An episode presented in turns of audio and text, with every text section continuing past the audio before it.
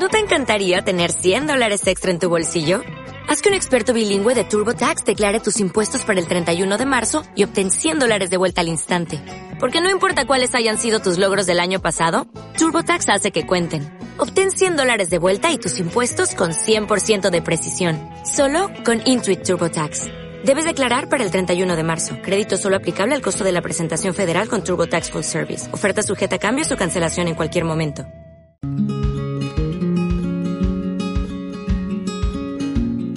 Bienvenidas, bienvenidos a un nuevo episodio, a un nuevo capítulo del podcast de jardinería y paisajismo. El espacio en donde encontrarás conceptos, técnicas, estrategias y entrevistas relacionadas al mundo de las plantas y de la jardinería para que puedas tener tu jardín más lindo cada día. Hoy nos acompaña en el podcast una persona que es mi rockstar al momento de escribir y de compartir sus conocimientos científicos. Se llama Luis Wall, es doctor en ciencias bioquímicas, es investigador y hay mucho más para conocer de él, que me voy a quedar corto si yo quisiera comentar su carrera. Bienvenido Luis, muchísimas gracias por estar en el podcast. Gracias a vos por la invitación. Como bien sabes, en el podcast hablamos de plantas, también hablamos de paisajismo, hablamos también de emprendimiento, de jardinería y posiblemente haya quien no conozca toda tu trayectoria como investigador también del CONICET, ¿podrías compartirnos cómo fue que llegaste desde las ciencias bioquímicas a conocer y a estudiar el suelo? Eh, sí, eh, yo estudié bioquímica clínica, soy bioquímico clínico, de los que hacen análisis, los análisis que nos hacemos cada tanto. Y de eso ya me olvidé prácticamente todo. Eh, mejor dicho, no todo, pero en realidad nunca ejercí de bioquímico clínico, yo tenía mucha vocación de hacer ciencia y una vez que me recibí, eh, hice mi tesis doctoral con un profesor que me interesaba, el profesor me interesaba tenerlo como maestro más que tema, y el, tema que él me propuso fue estudiar interacciones entre las bacterias y las plantas, y como ejemplo eh, hice mi tesis doctoral en la interacción entre los rizobios, que son bacterias del suelo que se asocian a la alfalfa y que generan unos nódulos que hay en las raíces y que fijan nitrógeno. Y eso me llevó a estudiar la simbiosis fijadora de nitrógeno, que es un, es un ejemplo en la biología que tiene que ver con la fertilidad del, suelo, porque significa eh, la posibilidad de incorporar el nitrógeno del aire, que nosotros estamos rodeados de 80% de nitrógeno en el aire, pero el nitrógeno del aire es un nitrógeno que a nosotros no nos sirve como nutriente, a las plantas tampoco. Únicamente le sirven a algunas bacterias que transforman ese nitrógeno en un nitrógeno orgánico y con eso se arman proteínas y todo lo demás. Entonces eh, me metí en ese mundo de la fijación biológica de nitrógeno, que si bien es un tema de biología, es un tema que tiene que ver con la economía mundial, porque la agricultura tal como la conocemos hoy, como la conocemos desde, desde el siglo pasado, desde la Revolución Verde, depende de los fertilizantes químicos. Y cuando los precios de los fertilizantes químicos suben por las nubes porque hay un problema con el petróleo, ahí la gente se acuerda y dice, ah, ¿por qué no usamos la fijación biológica de nitrógeno que es gratis? Y entonces se, se hace investigación, se invierte dinero en ciencia en esos temas. Yo trabajé en esos temas casi, te diría, lo último que hice en relación a fijación biológica de nitrógeno eh, hasta el 2018, o sea que de alguna manera seguí trabajando siempre en eso. Pero mm, después de, después de ser, eh, hacer mi tesis doctoral en la Universidad de La Plata, eh, decidí intentar formarme un poco más afuera. Bueno, la vida hizo que terminara yendo a hacer un postdoctorado en Suecia y a trabajar en árboles, en árboles fijadores de nitrógeno y en otra simbiosis que en lugar de ser las bacterias con las que yo había trabajado, son otro tipo de bacterias que se llaman actinomicetes.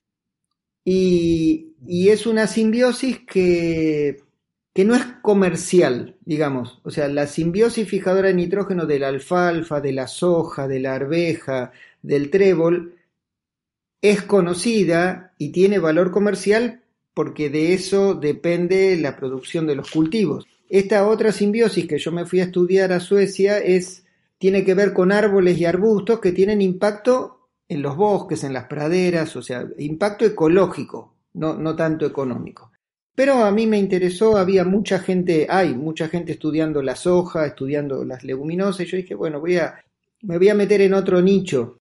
Y así, digamos, me fui, averigüé, dije, acá en la Argentina sobre esa simbiosis no había nadie estudiando, y cuando busqué un poco más, sí, había una ecóloga en Bariloche, me, me asocié, ahora somos muy amigos, trabajamos mucho tiempo juntos, y cuando me volví de Suecia decidí crear un laboratorio, o sea, tratar de hacer mi carrera y seguí estudiando ese, ese sistema.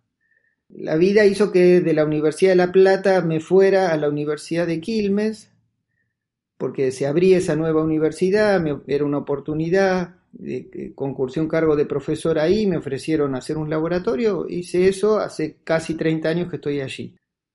Y en ese tema ya dirigí nueve tesis doctorales. Ocho, la, número nueve ya es más sobre suelo.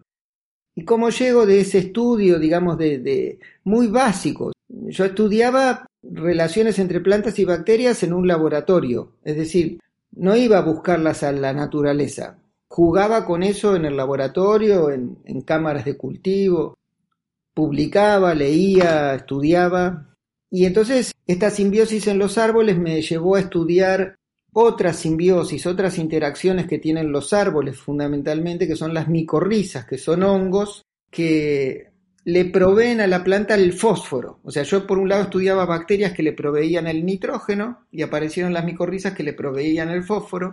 Y ahí empecé a, empecé a generarme una visión que algunos le dicen visión holística, yo digo una visión sistémica, fisiológica. A mí me interesaba, yo no perdía la, interacción así muy en detalle, yo buscaba moléculas que explicaran la interacción, cómo se comunican, cómo sabe una planta que afuera hay una bacteria que quiere asociarse con ella, entre otras tantas, cómo sabe la bacteria que está en la planta y tiene que dirigirse hacia la planta. Ese tipo de preguntas son las que se hace un científico y son las que uno trata de responder.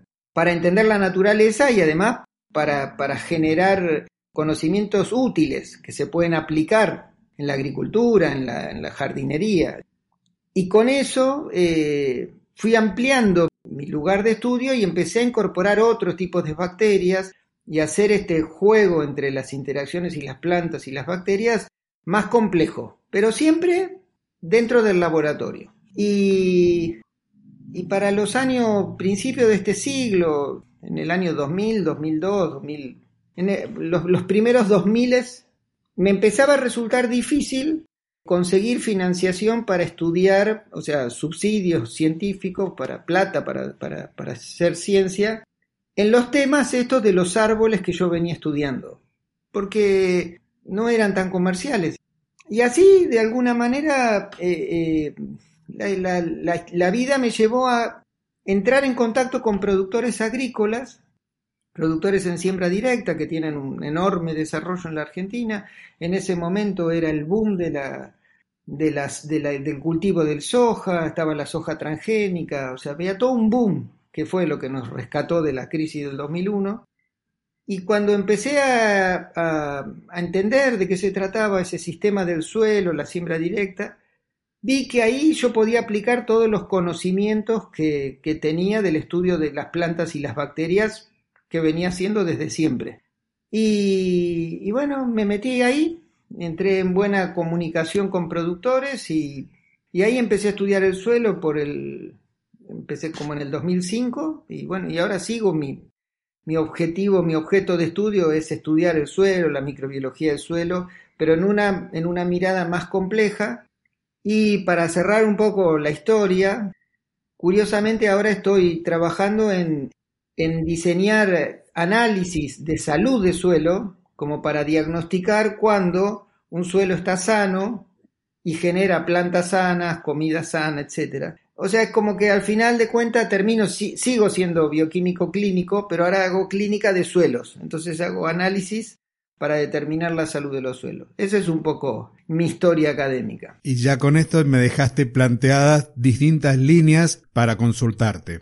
Una es cuál es entonces la definición de suelo desde el punto de vista microbiológico y algo que he leído por ahí de lo que es escrito es de que no tenemos cuatro o cinco bacterias, cuatro o cinco tipos de hongos en el suelo, tampoco de que los filamentos que producen las micorrizas son unos pocos centímetros en, en un centímetro cúbico de suelo, sino que es mucho más complejo de lo que nos imaginamos.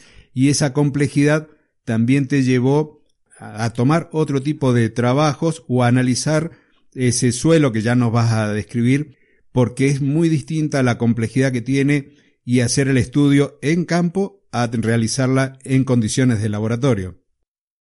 Eh, sí, eh, una de, las, eh, digamos, de las cosas que más me fascinó fue, digamos, empezar a entender la complejidad biológica que hay en el suelo. Y eso, además, se cruza con lo que se puede llamar una revolución científica que sucedió a principios de este siglo. La, la microbiología, nosotros estamos acostumbrados a pensarla, digamos, en general los científicos, y el común de la gente también, porque nosotros hacemos, cada tanto nos dicen, bueno, hay que hacerse, uno tiene una infección y te dicen, no, para darte los antibióticos hay que hacerte un cultivo, un cultivo de orina, de sangre, de, de moco, de lo que sea. Ese cultivo es tratar de encontrar la bacteria en el laboratorio, cultivarla en el laboratorio y ver después qué antibiótico la controla. Esa es la microbiología de Pasteur, es la microbiología, llamémosla clásica. A fines del siglo pasado, gente que estaba estudiando, que se preguntó, ¿cuántas bacterias hay afuera, en el ambiente, en el agua, en el suelo? Y haciendo técnicas de recuento de esas bacterias, se encontraron que casi el 99% de las bacterias que se cuentan de alguna manera con técnicas más o menos sofisticadas al microscopio, el 99% de esas bacterias no las conocíamos, no las podemos cultivar en el laboratorio. Entonces fue una especie de, enorme crisis académica. Digamos, en general nadie sabe esa historia, pero es como decir, viste que uno, suele pensar que está todo descubierto, ¿no? O sea que nosotros conocemos todas las plantas, todos los animales, está todo, está todo descubierto, ya no, no hay nada por descubrir.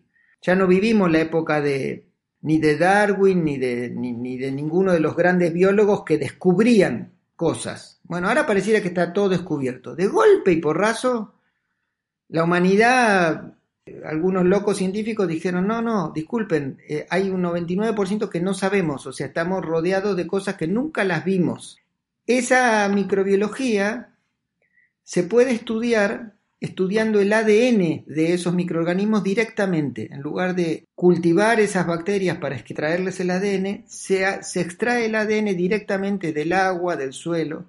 Y lo que la, la bioquímica, la biotecnología desarrolló son técnicas que permiten hacer la secuencia de ese ADN. Es difícil lo que estoy explicando, pero voy a tratar de ser lo más claro posible. Viste que Puede ser para en, los casos policiales, a mí me gusta mucho leer novelas policiales. Para descubrir un crimen muchas veces dicen, ah, se resuelve con el ADN, porque en el ADN se secuencia el ADN y con esa secuencia, la información genética dice, ah, esta información genética identifica a tal persona. O cuestiones de paternidad uno tiene que decidir, bueno, a ver, lo que tenemos con nuestra historia nacional, la, búsqueda de los, de los hijos y nietos de desaparecidos. Bueno, a través de la información genética se puede encontrar las relaciones familiares. Ese mismo concepto de información genética se aplica a cada uno de los pedacitos de ADN que uno saca de cada uno de los microorganismos del suelo y eso se puede después ordenar como quien ordena una biblioteca y dice, ah, pongo todos los libros de un mismo autor, de un mismo tipo, de un mismo idioma, y eso ordena los distintos grupos de bacterias que hay en el suelo. Y lo que aparece es que en un gramo de suelo, una cucharita de té de suelo, una cucharita de tierra, en, ese, en esa cucharita de tierra hay 10.000 millones de bacterias o sea, hay más bacterias en esa cucharita de suelo que seres humanos habitando el planeta. En esa misma cucharita de suelo se puede hacer cálculos a partir del ADN. Se estima que ahí hay, aunque no pare, a mí me cuesta mucho creerlo, digamos, o sea, eh, más que creerlo, eh, visualizarlo, ahí hay metidos entre 100 y 200 metros de filamentos de hongos. Y no son todos los hongos iguales, no son todas las bacterias iguales, hay miles de bacterias de distinto tipo, miles de hongos de distintos tipos. Y entonces uno se pregunta, bueno, ¿y qué están haciendo ahí? Y lo que hace esa microbiología es lo mismo que hacemos nosotros en el planeta. ¿Qué hacemos nosotros en el planeta? Tratamos de vivir y de reproducirnos. ¿Y qué hacemos? Construimos casas, construimos ciudades, armamos, nuestros, eh, armamos nuestras estructuras donde vivir y transformamos, transformamos las, generamos nuestros alimentos para, para poder vivir. Bueno, las bacterias y los hongos hacen exactamente lo mismo en el suelo. Entonces, arman las estructuras con las partículas minerales del suelo y pegamentos que generan las mismas bacterias arman sus estructuras donde viven. Y así se arman comunidades, comunidades con distintos tipos de bacterias, como podemos decir, tenemos nuestras comunidades con distintos tipos de personas, de, de oficios, y esas comunidades hacen funcionar el suelo. Entonces, esa nueva manera de ver el suelo es pensar al suelo como un sistema vivo, no como un sistema que es un polvo mineral que hay que agregarle agua para que aparezca el nitrógeno y el fósforo y las plantas absorban los nutrientes minerales. Nosotros aprendimos en la escuela, estamos muy acostumbrados a pensar el suelo como algo mineral, como algo que es como las sales, y que entonces cuando el suelo pierde fertilidad, ¿qué hacemos? Vamos al, al negocio y compramos fertilizantes químicos y le agregamos nitrógeno y fósforo como fertilizante químico, que es lo que yo digo, usamos al suelo como un florero. Y el suelo es muchísimo más que eso. El suelo es un sistema vivo que como con la historia mía que te conté al principio, toda esa microbiología interacciona con las plantas a través de las raíces. Y eso hace que, que la vida ocurra en el planeta.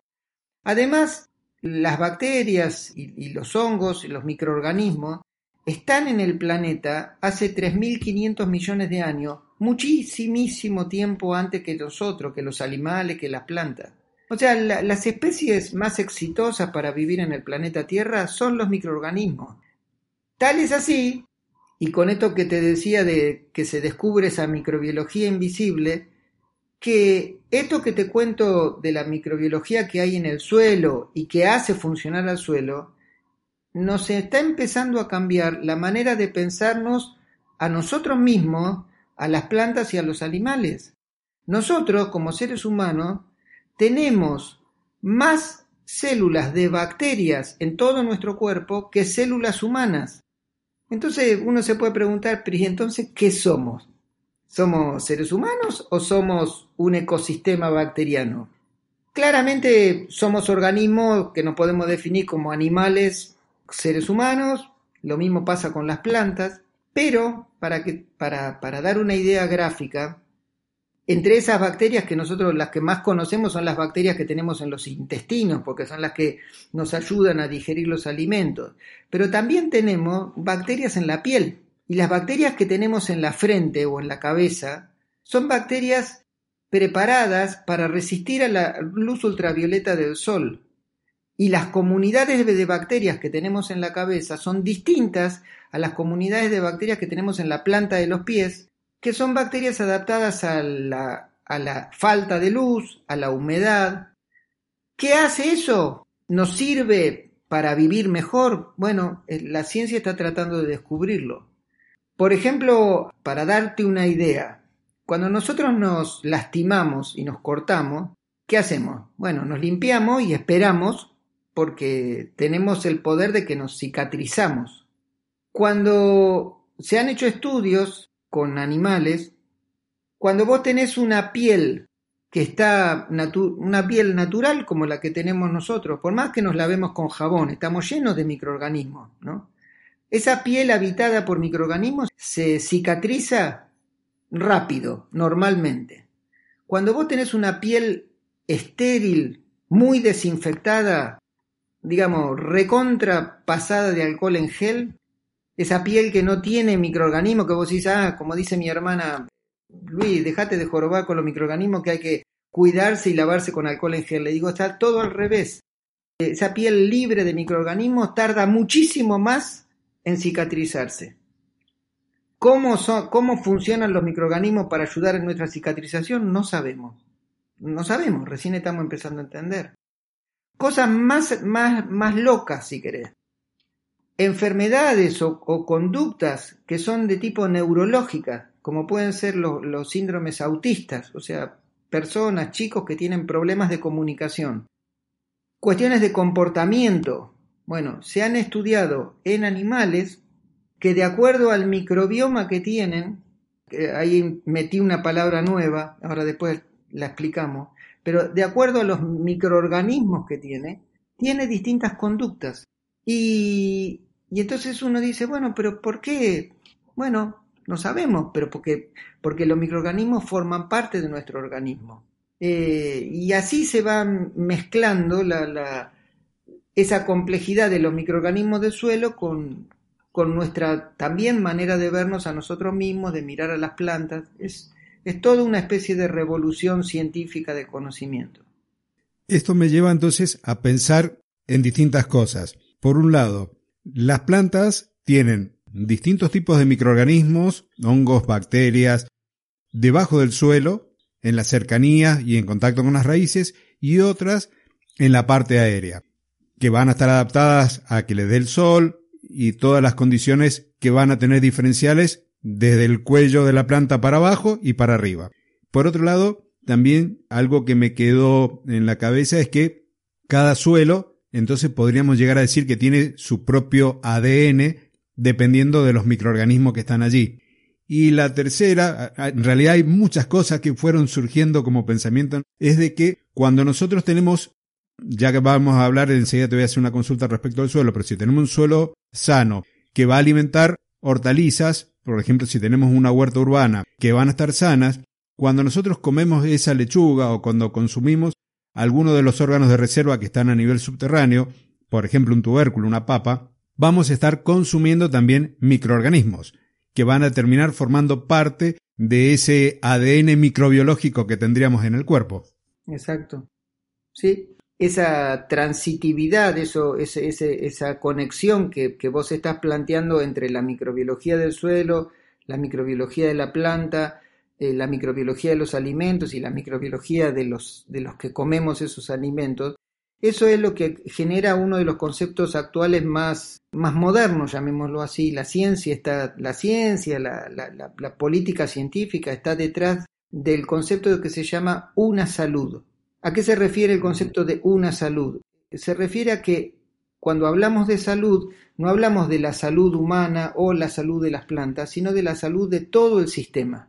Por eso, esos, microorganismos que están presentes en el suelo cuando uno crece una planta en un jardín, la raíz de la planta secreta hacia afuera de la raíz sustancias, sustancias orgánicas, azúcares, aminoácidos, que son alimento que la planta sintetiza, pero una parte la larga hacia afuera a través de las raíces.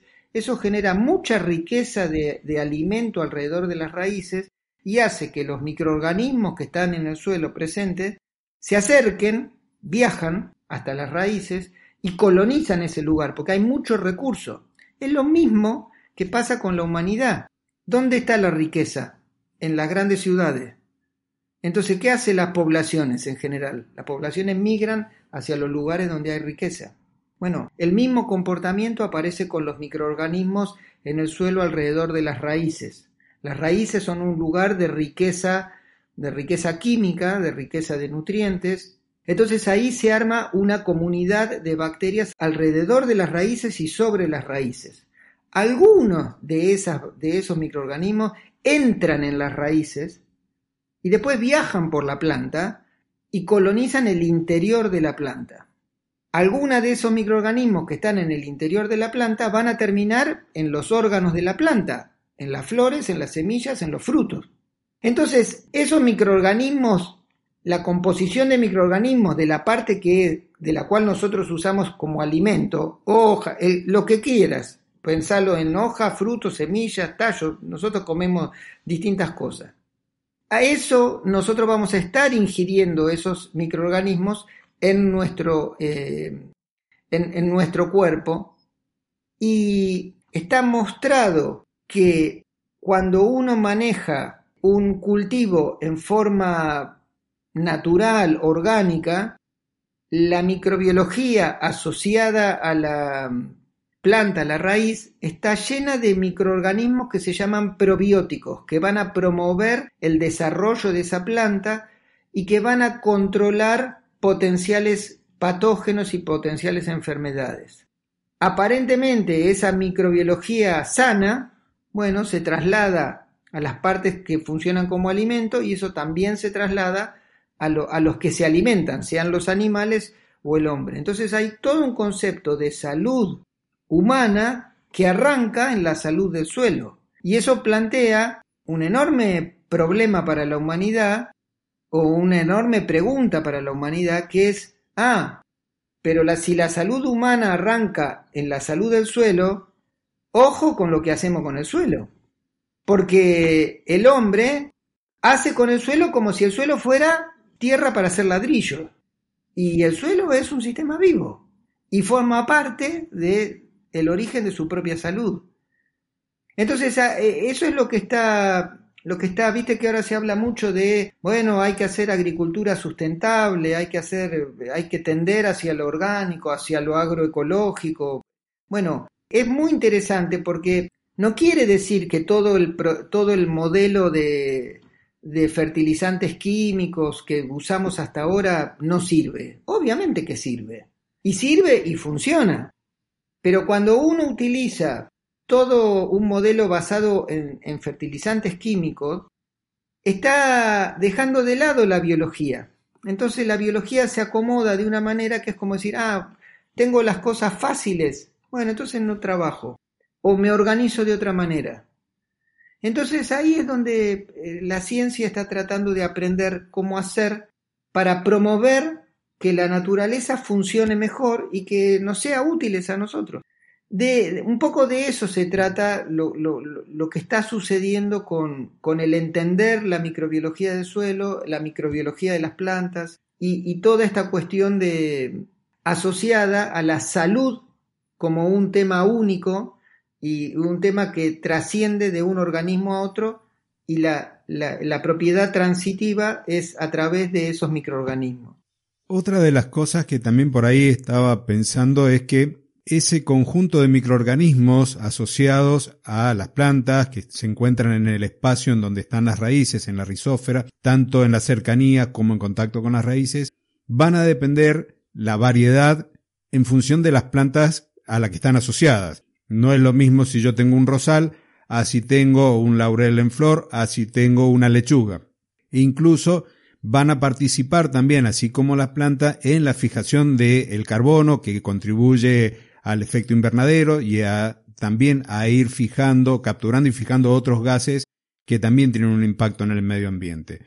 Entonces, si nosotros comenzamos a juntar distintos tipos de plantas, aquellas que se llevan bien, vamos a decirlo de una forma, de esa forma, estamos promoviendo también a la vida en el suelo, a esos microorganismos. Por otro lado, si yo termino sacando las plantas del suelo, no tengo quien les produce el alimento a los microorganismos y el suelo se nos termina muriendo. Entonces esas prácticas de dejar el terreno totalmente descubierto, descansando del cultivo, en realidad lo que estamos haciendo es perjudicándolo desde el punto de vista microbiológico. Y entonces podríamos decir que tenemos buenos tratos y malos tratos a nuestro suelo. Y sí, hay un poco de eso. Eh, incluso, mira, yo lo voy a hablar en, yo, como te contaba un poco en mi historia, mi, mi, mi, relación con el suelo tiene que ver con suelos agrícolas, no con suelos de jardines. Pero a veces vuelvo con la misma mirada sobre los jardines, sobre mi propio jardín. En mi casa tengo la suerte de tener un jardín. A veces puede estar tan metido en, lo, en las cosas que estudio, eso al jardín no le doy ni cinco de bolilla. Y entonces lo que sucede es que en el jardín el pasto crece y alguien viene, viene, y me dice, che, si no cortas el pasto te va a tapar el pasto. Eh, las veces que he mantenido el pasto muy cortadito, muy prolijo, dependo mucho más de, de estar regando. Cuando no corto el pasto, el jardín se mantiene vivo más independiente del riego que yo le pueda hacer. ¿Por qué? Porque el sistema funciona eh, regulando todos los ciclos de la naturaleza, el ciclo del agua, el ciclo de los, del carbono, del nitrógeno, del fósforo. Y cuando yo dejo de cortar el pasto, las plantas crecen más, se ven mal. Digamos, estéticamente el jardín pasa a ser un jardín de tipo inglés, eh, lo que se llama jardín inglés, y deja de ser un jardín francés que es todo muy cuidadito, todo muy cortadito, ¿no? Es un poco ese esquema. No sé, no sé por qué le pondremos inglés y francés, pero sé que se los llama así. Y, lo, que lo que en realidad está sucediendo es lo que vos acabas de decir. Cuando uno deja que las plantas crezcan, no solo crecieron arriba, que es lo que nosotros vemos, sino que eso está generando alimentos para el suelo y la planta está continuamente alimentando el suelo. Entonces el suelo está, vamos a ponerlo en estos términos, hacemos crecer el suelo. El suelo crece, el suelo crece porque crecen los microorganismos, crece su estructura, se hace más profundo. Uno lo ve. Eh, mira, yo tengo una experiencia, una experiencia ahora personal reciente de, en, una, en una casa en la costa, ¿no? Donde, donde en un jardín digamos, la costa, la costa de la provincia de Buenos Aires es arena. Los suelos ahí son suelos muy arenosos, estás cerca del médano. Y vos decís, ¿cómo hago esto? ¿Pongo tierra? Bueno, uno puede poner, yo ahí hice un ensayo casi sin, casi pensando en este mismo ejemplo. O sea, había en esa casa que estoy habitando, habían puesto paneles de pasto, puesto ciertas plantas. Por supuesto hubo que regar para que eso sucediera, pero después de un tiempo, en algún momento, eso arrancó a, generar distintos pastos, distintas malezas. En los jardines vecinos que se la pasan pasando la bordeadora para cortar el pasto, ese suelo, dos por tres, se ve como pura arena. En el que yo dejé de cortar el pasto, lo que hice fue construir suelo. Y hoy tengo una capita, mm, si bien es finita, ese suelo empezó a ponerse marrón, empezó a ponerse negro. ¿Por qué? Porque empecé a incorporar materia orgánica, no la incorporé yo, la incorporaron las plantas. Es decir, eso que uno dice que teoriza, se puede aplicar en el propio jardín, porque construir suelo significa eso, significa permitir que las plantas incorporen todos esos, esos nutrientes en el suelo y que generen biología en el suelo. Y yo creo que eso es cuestión, eso es más, eh, como se dice, habilidad tuya y de tus colegas, de los paisajistas, de decir, bueno, ¿cómo hago para dejar rincones que, digamos, mezclar, combinar la estética con esta funcionalidad? Pero cuando vos tenés estas plantas, es muy común que, que ustedes que hacen jardinería, que descalcen una planta. ¿Qué pasa cuando vos descalzás una planta y tenés la raíz en la mano? La raíz está llena de, de tierra pegada, esa tierra pegada a las raíces es lo que se llama la rizosfera, o sea, el suelo influenciado por la raíz de la planta. Ese suelo que uno, por más que agite, sigue estando muy pegado, ese suelo es el suelo más rico en los microorganismos buenos para las plantas. Entonces ahí tenés una manera de decir, ah, acá tengo microorganismos que los puedo sacar y los pongo en un lugar, eh, en plantas, en lugares donde tenga poca fertilidad. Eh, a mí me interesa difundir estas ideas o estos conceptos porque creo que después cada uno los pone en práctica. Es cierto, en el laboratorio cultivamos todo para tener las bacterias puras separadas una de otra. Bueno, pero también se puede trabajar con el conjunto de, de bacterias y de microorganismos usando el suelo. Y no es lo mismo un suelo de un pedazo de suelo descubierto, desnudo, como decís vos, sin planta, a un suelo debajo de una planta y debajo de una planta sana. Porque esa, esa microbiología protege a la planta de, de, las enfermedades. Y eso, ese juego de los microorganismos entre atacarse unos a otros, bueno, en algunos casos ganan lo bueno, en otros casos ganan los malos y se te enferma la planta. Eso funciona y es curioso porque Las plantas se enferman cuando las plantas se estresan. Es lo mismo que nos pasa a nosotros. Es difícil que vos encuentres plantas enfermas en un bosque o en una pradera natural. Es bastante raro. En cambio, en un cultivo, en un jardín, es bastante común que se encuentren plantas enfermas. ¿Por qué? Y porque estamos usando las plantas en una forma en que las plantas están, las estamos estresando, porque las estamos poniendo en condiciones que no son las naturales. Bueno, manejar eso es manejar la biología del sistema. Me fui por las ramas porque me subí al árbol. No, no, no, pero son las ramas que, que nos gustan acá dentro de la jardinería porque te lleva a los conceptos prácticos. Por ahí yo tengo sectores en donde hay mucha sombra producto de algunos arbustos. Entonces, como no se desarrollan vegetales debajo, aprovecho a incorporar restos que salen del mismo jardín como para que empiecen a ser procesados por los microorganismos. Por otro lado, dejo mezcladas entre algunas plantas en la huerta o en el jardín plantas que salen espontáneamente, las famosas ardenses, conocidas como malezas, porque he descubierto, yo soy fanático de los ajíes picantes, he descubierto que cuando a veces dejo, por ejemplo, el yuyo blanco, o también conocido como cenizo, si viene algún fitófago, va a ir a la planta a la que está acostumbrada a comer, a la que es propia de su ambiente, y no me va a ir a la planta de ají. Lo mismo si me sale ortiga, que en este momento tengo distintos manchones de ortigas en el jardín, las aprovecho y realizo un purín y las termino metiendo con raíz y todo, como para que ese producto que se va a ir formando a través de la fermentación termine también propiciando la multiplicación de los microorganismos que están junto con la planta y dependiendo del grado de fermentación la puedo utilizar como un repelente de insectos, lo puedo utilizar como un abono líquido. Sí, tal cual. Y promover el desarrollo de los microorganismos. Y eso es lo que se desprende de aplicar los conocimientos que estás produciendo vos en el laboratorio y en el campo. Entonces, para mí es fantástico que podamos irnos por las ramas hablando de todo este tipo de cosas, porque nos lleva a mirar distinto a las plantas y distinto al suelo, porque si yo tengo una planta que está enferma por estrés, va a llamar, entre comillas, va a llamar a algún insecto, a algún fitófago que en cierta forma va a tratar de llevarlo en equilibrio.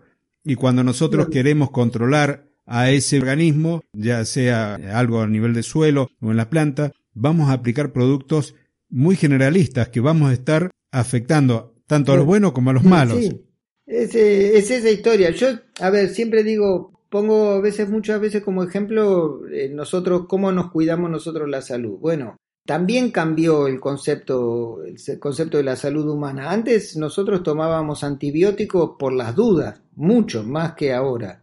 Era más común, uno tenía una pequeña infección y, en general los médicos te recetaban antibióticos para matar ese, ese, esa posible infección. Bueno, con el tiempo se, descubre que hay otros microorganismos que necesitamos tenerlos bien, bien dispuestos entonces el, químico, digamos, para, para, eliminar un patógeno, para, para, corregir una situación de enfermedad o de estrés, hay que usarlo, hay que usarlo, obviamente que hay que usarlo, pero en el momento en el que es necesario.